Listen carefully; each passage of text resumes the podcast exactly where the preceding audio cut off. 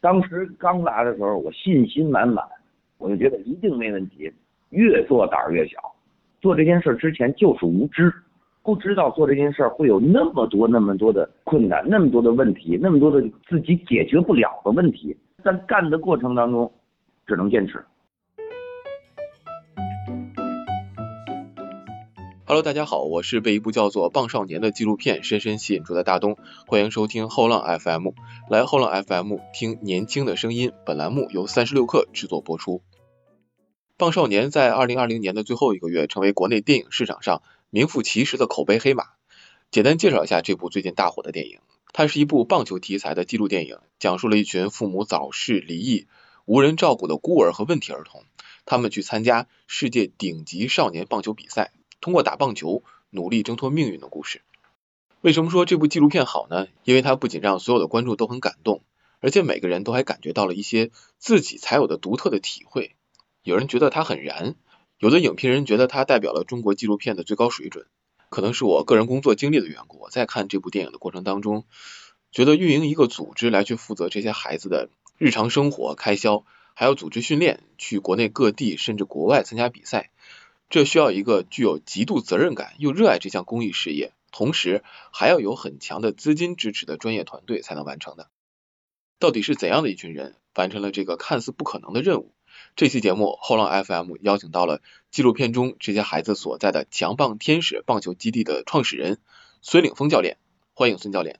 你好，大家好，我是强棒天使的发起人孙岭峰。教练，您是第一次什么时候看到的这个电影的成片啊？我是挺早的了，就是因为看了好几个版本，因为改过好几好多版本。定版我是在 FIRST 的电影节上看到的。哎，您当时在 FIRST 的影展看完之后，就有预计说这个片子会这么火，当时有想到吗？嗯，当时我想到这些这个可能会被一部分人喜欢，但是没想到这个这个这个事儿呃走的现在这么好。我是前段时间去看了这个电影了，然后看完之后，我其实感触也蛮深的，尤其是这些孩子和整个运营团队在后面的一些付出。呃，您看完之后自己有什么感触吗？这么多年，我也一直是在思考，我们这个做这个事儿，觉得挺有价值的。其实应该让更多人知道，在这个过程当中，其实我们也做了不少的这种小的纪录片啊、小的报道，但实质上呢，没有什么效果，就没有真真正正能够把咱们的事儿真实的。传播和传递出去，让大家更多人知道。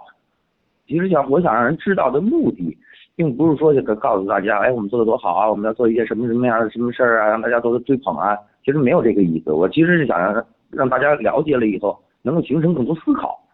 嗯，这个思考是关于什么呢？其实就是关于体育本身，关于这个体育能够带给人的价值。体育未来的这个方向，包括体育在人的这个变化，包括每个人在生活当中应该去做什么，希望大家有一个内敛的思考，就是向回想，而不是向外想去张扬。就是在这种现在的这个浮躁的社会当中，大家一直在奔，一直在奔。可是你在为什么奔？价值在哪？去去思考一些。嗯，您觉得这个片子给大家这个答案了吗？实事求是讲啊，我觉得这个片子其实是仁者见仁，智者见智的事儿。就是每个人的生活环境跟他的这个体验的和成长的环境不一样，可能在不同的视角、不同的维度当中，都会有不同不同的感受。就是那可能我的生活经历不一样，我可能是做体育的，那我看到的是体育的一面；那我可能是和教育相关的人，那我可能又看到教育相关的，然后会有真的是千人千面的这么一个感觉。就是这个片子其实还挺有意思的，当时那个结尾是到美国去比赛了，然后。算是失败了吧，然后又回来。就我当时在看片子的时候，在想，那如果美国的那次比赛真的拿到了第一，拿到了一个好成绩，就会给这支球队或者是这些孩子，您觉得会给他们带来一些什么变化？我觉得变化会有，但是并不是绝对的，因为其实一次这种国际性的这种赛事，我觉得也不能够足以改变什么，就是巨大的改变什么。因为在这种洪流下，其实一些小小的作为。真的可以忽略不计的，就是它的能量并不足以改变什么，而这种改变其实是在日常的潜移默化、一步一步转变，它绝不可能是因为一个事件突然转变，不可能。那个片子最后只交代到了就是美国比赛之后，然后从那儿就结束了。我最近看这些片子的宣发，就是马虎啊、小双他们其实已经长成大小伙子了。从影片结束交代到现在这个阶段，然后像马虎啊、小双他们身上有没有发生一些比较大的事情？他们的成长其实也是很重要的一个时间嘛，这一段时间。嗯，其实比较大的事件倒是没什么。对于他们来说，其实就就像我就刚才说的，就是在潜移默化，在团队中，在那个不停的变化，其实就是他心理变化的种子、变化的基因在不停的变、不停的变。而这种变化其实是在日常当中一点一点变化的。所以这段时间他们还是正常的在呃学习，在练球。没错没错，他他在正常的学习，也就是在咱基地里边，其实。那个对外部的这种声音还是比较小的。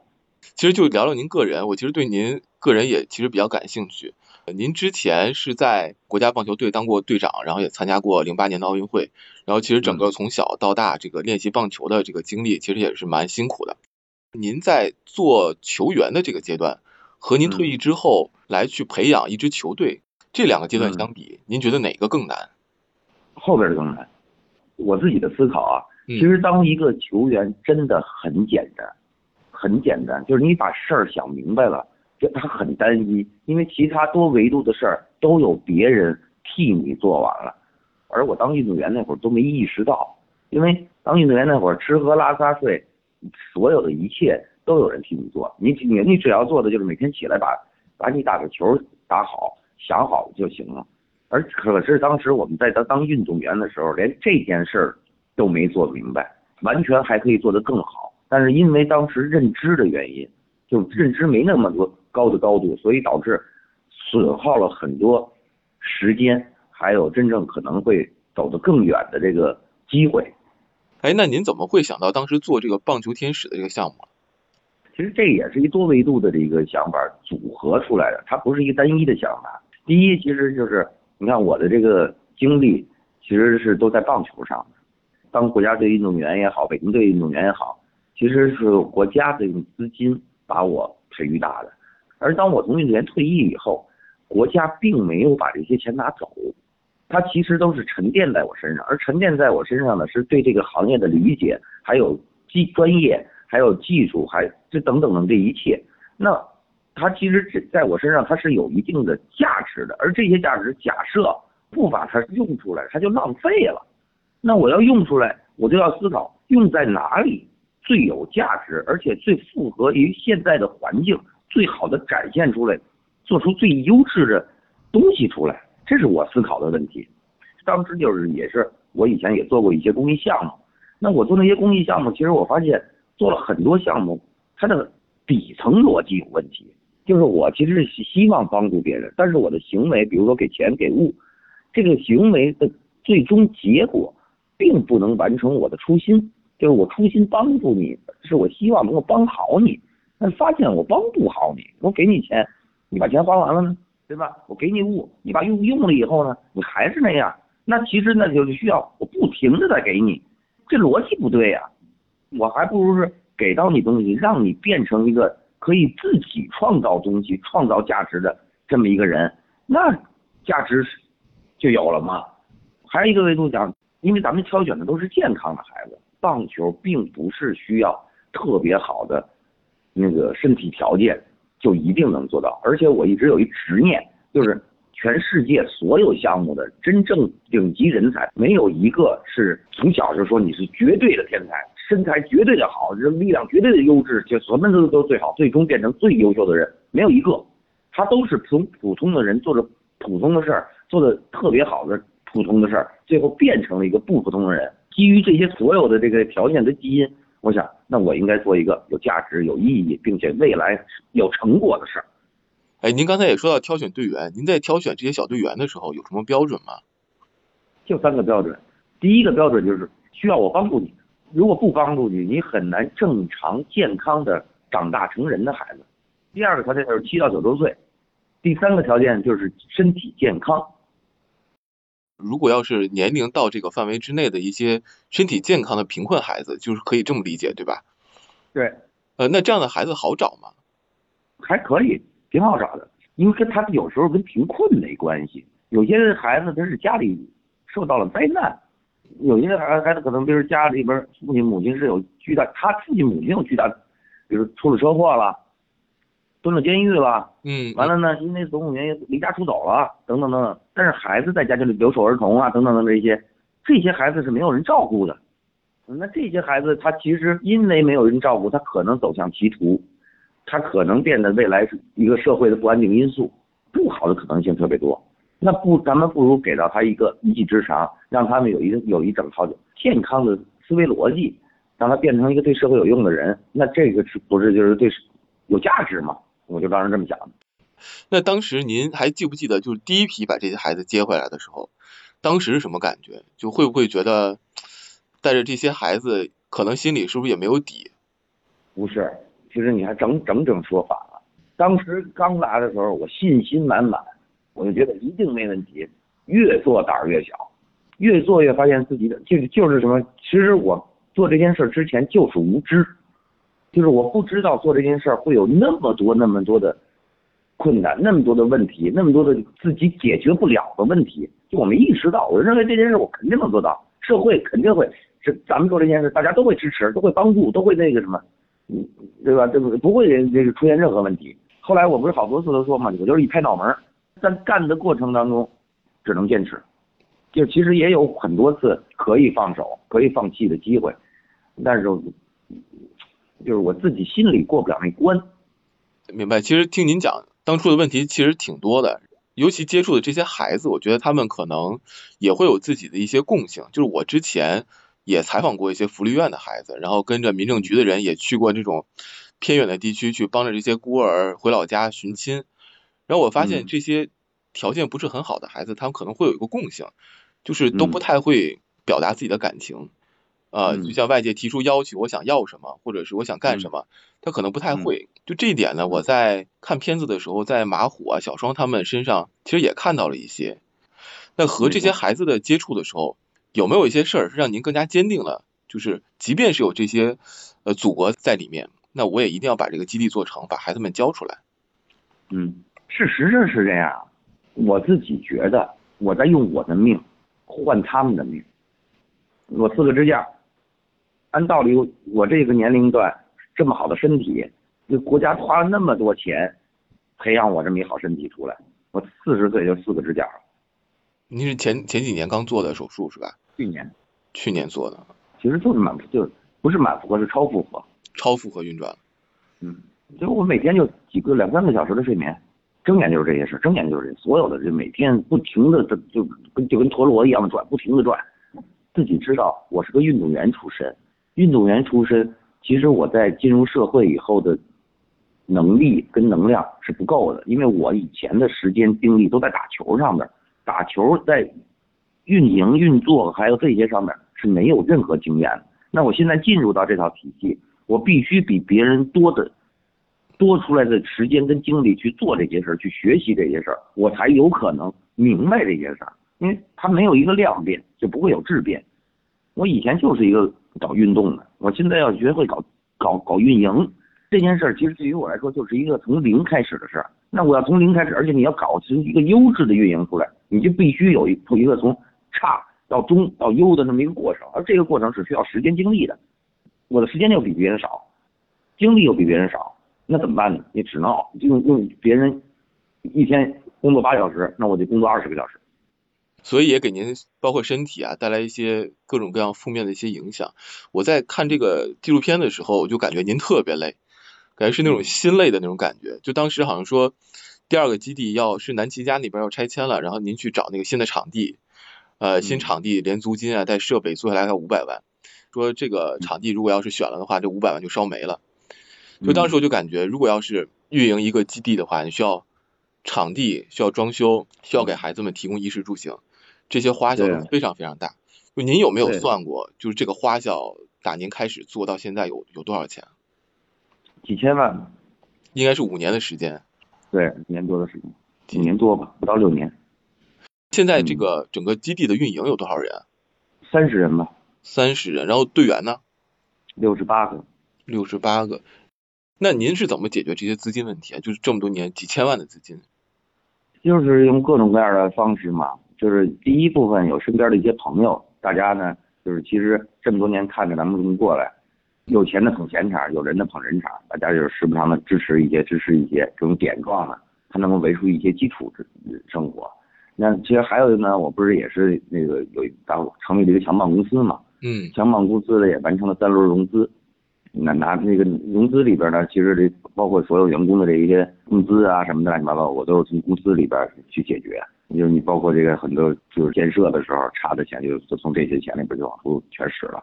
对于我来说，就是有钱用养活孩子就可以了。这些钱呢，其实就得靠我自己想办法，用各种各样的方法、各种各样的能力，上市场上、社会上去想办法找。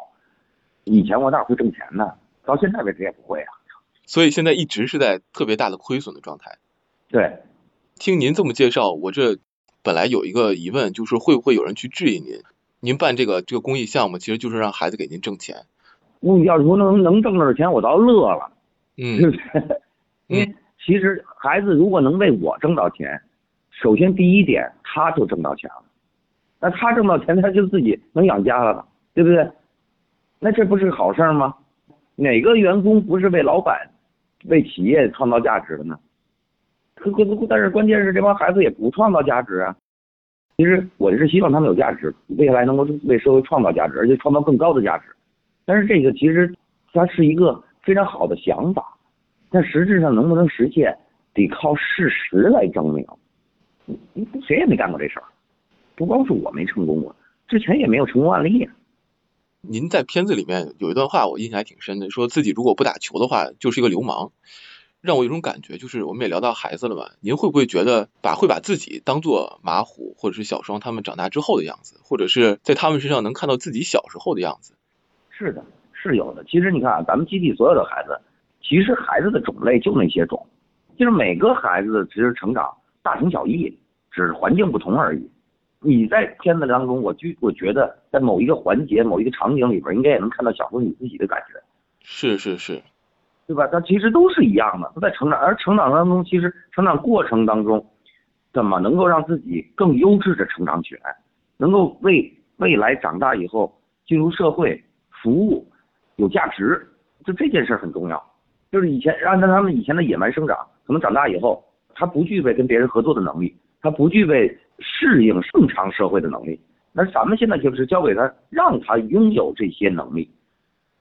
那至于未来他进入社会以后，你看他很有心，马虎以前出去跟人打架，社会谁会管他这毛病啊？那但是现在呢，他会用别的方式展示自己的能量，那这就这样他就能获获取价值了吗。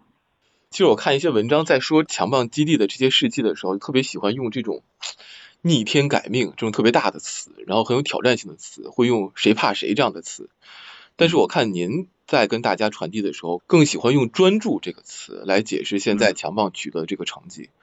您觉得专注和这种逆天改命相比的话，哪一个是您觉得是现在这些孩子们能够走出来的一个关键？其实是逆天改命，那不那是瞎扯，那都是媒体啊，包括那个他们这这这说的。其实这就是一个普通的不能再普通的生活而已。我就是这么小时候从小就这么一步一步走过来的。其实咱们每个人的能量有限，精力有限，能把一个极点事儿重要的事儿做到极致，就已经够这一生了，不需要做那么多。因为当你想那么多的时候，你想得到那么多的时候，其实你会发现你什么都没有了。因为咱们的精力真的有限，咱们就专注把一件事做好。在任何一个分支领域里，你做到极致，只要你能做到这个行业的专家，你就有饭吃，你就能够在这里边生存，这不就是挺好一件事吗？所以这个专注也是让您自己成为了一个非常优秀的运动员，然后也是让强棒的这个事情，然后让他能够成为一个目前来看进展的还比较顺利的一个公益项目。我在看这棒少年的时候，我其实自己有一个算是有一个 瞎操心的一个事儿。就是我觉得这个电影走红之后，会不会成为您某种意义上的一个危机？比如说基地办的好，那肯定好；那或者他会不会有一些瑕疵，可能也会被放大？比方说孩子出问题了之后，那之前可能就是咱自己解决一下就可以了，那后来也可能会被放大。那您这些做法，有的可能也会被误解。您怎么来去看这个某种意义上的这个危机？就是你这个角度特别好。我是怎么面对这件事儿？就是我自认为心里坦荡，就是我心里坦荡啊，这些事儿我所有来的人，我的基地就在这儿，孩子的成长就在这儿，我的事儿的就是这么做的，你们自己评判。你被放大了也好，不放大也好，就是这样。我改变不了事儿，我只能按照我的节奏跟事儿来做。但是呢，如果有质疑有那什么，那就该面对面对，该解决解决。但是事儿还是这件事儿，做法我们还是这做法，这不是我能够解决的了。咱能堵住别人的嘴吗？你不可能的事儿嘛，对吧？那在这个过程做做这个事儿的过程当中，咱们的能量就是不足，就不可能做到。除非咱有足够的钱，好，我给你建足够好的学校，咱们都去好的学校上。我给你足够好的这个训练比赛，足够好的什么教教师体系，足够好的培训体系，足够好的这个管理体系，这不是咱们的能量能做到的呀。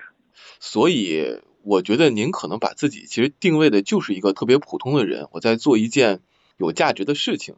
因为我看您的朋友圈里面，就最近会发大量的这个棒少年的内容。里面的一些文字其实也并不是特别的激情澎湃。我看您写的，呃，我们希望改变命运，请网开一面，留条路给这些已经经历太多的人间悲剧的孩子们。就是我能感觉到您是不是会有一种无力感？就虽然现在影片已经吸引到了很多人的关注，还有很多明星在转发，媒体来报道，是不是还是有这种嗯，这件事情很可能在一朝之间、一夕之间就会失败的这么一种感觉？是这些年，其实对于我来说，一直就是兢兢业业。完了呢，我就觉得一直在悬崖边上在走，就是很虐心感。所有事儿并不是按着你想的这种美好的方向发展的，因为这个社会是多元化的，所有的这个每个人的诉求不一样，大家站的位置不一样，他对你的理解和不理解也不一样。而在这个过程当中，就是会有很多很多这人为的。天然形成的这种障碍，就在干这件事儿。其实我一直是有一个想法，咱们的能量太小，但是我只是想把孩子们踏踏实实带大，踏踏实实，咱们不招谁不惹谁，你这只是想做这件事儿，但实质上很难。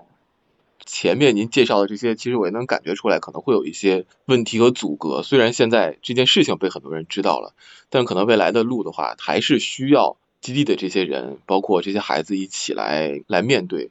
那您的规划当中，基地里这些孩子们，他们最好的一个出路会是什么样的？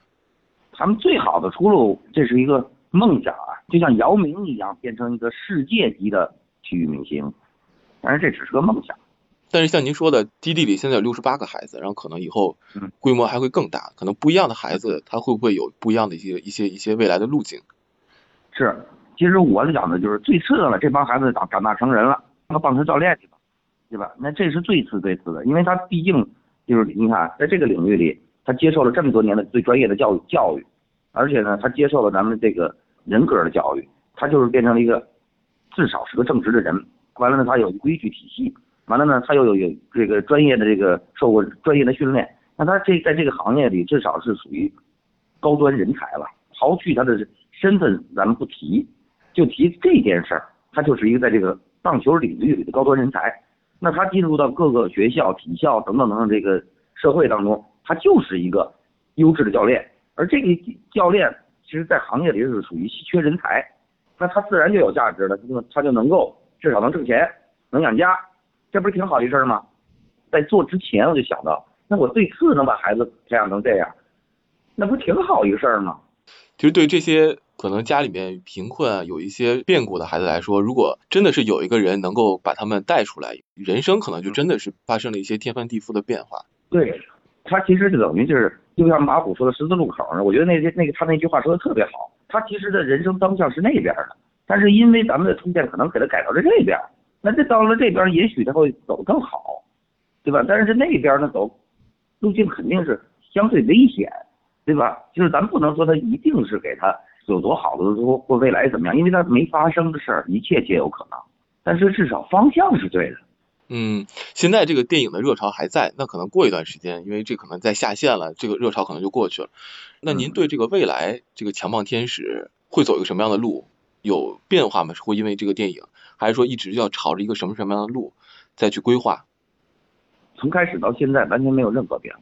后边我也觉得我轻易不会变化，就算有变化也是小的微调，但是大的方向绝不会变，就是把这些孩子踏踏实实培养成才，他们长大了能进专业队，能打职业，能当教练，这不是一挺好的事儿吗？呃，您本身自己也有一个产业嘛，是做强棒公司，您介意把强棒公司和强棒天使这个公益项目联系在一起，我们聊一下吗？我其实一直挺排斥什么呢？贴标签的，就是你比如说，哎，你这个项目就是一个纯公益项目，你贴了标签以后，就就你就是一个商业项目，就是一个产业项目，就是一个什么？其实所有的事儿它不可能完全分开的。就跟人一个人的人似的，你这个人就是一只左手，你这个人就是一个左脚，你这个人就是一个脑袋，不是，它是一个完整的整体，而这个整体其实互为关系，它是关联的。我一直认准一个事儿，就是棒球在未来在中国一定是体育产业中的支柱性产业，这是我的执念。他要想变成支柱型产业，它最核心的就需要的是高端技术人才。培养这些孩子，他未来就是这个行业的高端技术人才。因为有人才了，这个产业才能做大。其实这是最底层、最底层逻辑。那咱们其实就是在为这个行业培养这样的人才。那所以，其实我们能不能把对强棒天使他看成是棒球培训的一部分？他就是一个棒球培训嘛。嗯。只不过培训的这些人是这些身份特殊的孩子而已。因为这些孩子其实他也需要有机会。因为职业体育跟普通的这种体育兴趣培训，它是两条线，它是两条概念。你看，全世界真正的职业体育明星，百分之八十以上都是贫困家庭出来的，不是太有钱的孩子。因为体育能够这种逆袭啊、一球成名啊等等这种案例，全世界天天都在发生。这些孩子他更专注，他没有那么多的这个这个乱七八糟的事儿给给给他去去干扰他。任何人、任何事儿，只要你专注，你猛做，你的成功概率就会高。因为三十六氪可能关注像投资啊、融资也比较多，然后过去几年强棒这个品牌也拿到过像呃创新工厂啊、复兴的一些融资，所以您自己在整个从产业链上去想，强棒这个品牌它未来的是一个什么样的一个商业上的规划？其实强棒应该是在棒球领域里，应该是就是只是在咱们中国的棒球领域里，就应该是一个。什么呢？就是一个品牌。那他呢，在只是在这个领域里去做一些他力所能及的事儿。因为体育产业，其实在现在咱们中国还是属于在熟悉、在洗牌、在站位的这么一个过程当中。咱们从体育事业到体育产业的这一个转型，底层逻辑就要先熟悉。完了呢，这个行业里边需要大量的这种高端人才的这个储备，而这些东西呢，在棒球领域都是比较薄弱的。形成一个体育产业的核心就是什么？球员、球队、球赛、球场，就这四个。咱们在这个做法的过程当中，那就会产生球员、球队、球赛。那球场呢是属于地方的、政府的，那不是咱们能做的，那没关系。咱们有了球员，有了球队，有了球场，就未来在产业当中就有了话语权跟变化。至少咱们现在的强棒团队天使队是在行业里边还算比较优质的一一支队伍。因为你优质的队伍，这但它最后未来也有更多的变化，你可能自己变成一支职业队，对吧？也有可能变成一个各省的省市，它因为它有现在也可能购买服务，它需要一支队伍，那省市，嗯，那我来买你不就可以了吗？我来购买你的服务，你来替我来打比赛，对吧？也会出现这样的情况。再说的极端一点，那咱们的队伍越扩张越大，咱们可以分成很多个队伍，那他们形成几个联赛。对吧？那这这这这样，它其实未来有变化的都是。所以您最终的一个商业愿景是希望能达成一个什么样的一个目标？我希望的是，是中国棒球能够像日本、韩国、美国棒球一样发达，这是我们我对中国棒球的诉求。而中国棒球的诉求不就是我的诉求吗？您的这个最终的目标，其实还是要从最最点点滴滴的从培养人才开始。没错，最底层、最基层的事儿。总要有人扎扎实实的干，就是所谓的你看中国的青训培训体系为什么不对？其实就是什么，他做的不专业。你一礼拜培培养一次，只能培养的是兴趣爱好者，他不可能培养出这个行业的高端人才。高端人才一定是需要足够的时间、精力、资源才能够出来的，而且它是体育是一个慢活，它是一个长时间的活，你得扎扎实实干。国际体育真正产业化好的哪个不是百十年就做出来的？百十年其实也是一种专注的表现，他不专注，可能这个一大段时间需要几代人去做一件事情，还是很难的。但是这件事不能等，就是你光想着搁那儿，啊，我应该怎么做呀？我应该怎么做？不如啊，放下手上撸起袖子，踏踏实实闷头干。那这期节目差不多就这样，那我们也谢谢啊孙教练来参与到我们的节目当中，谢谢教练，谢谢谢谢。来后浪 FM 听年轻的声音，下期见。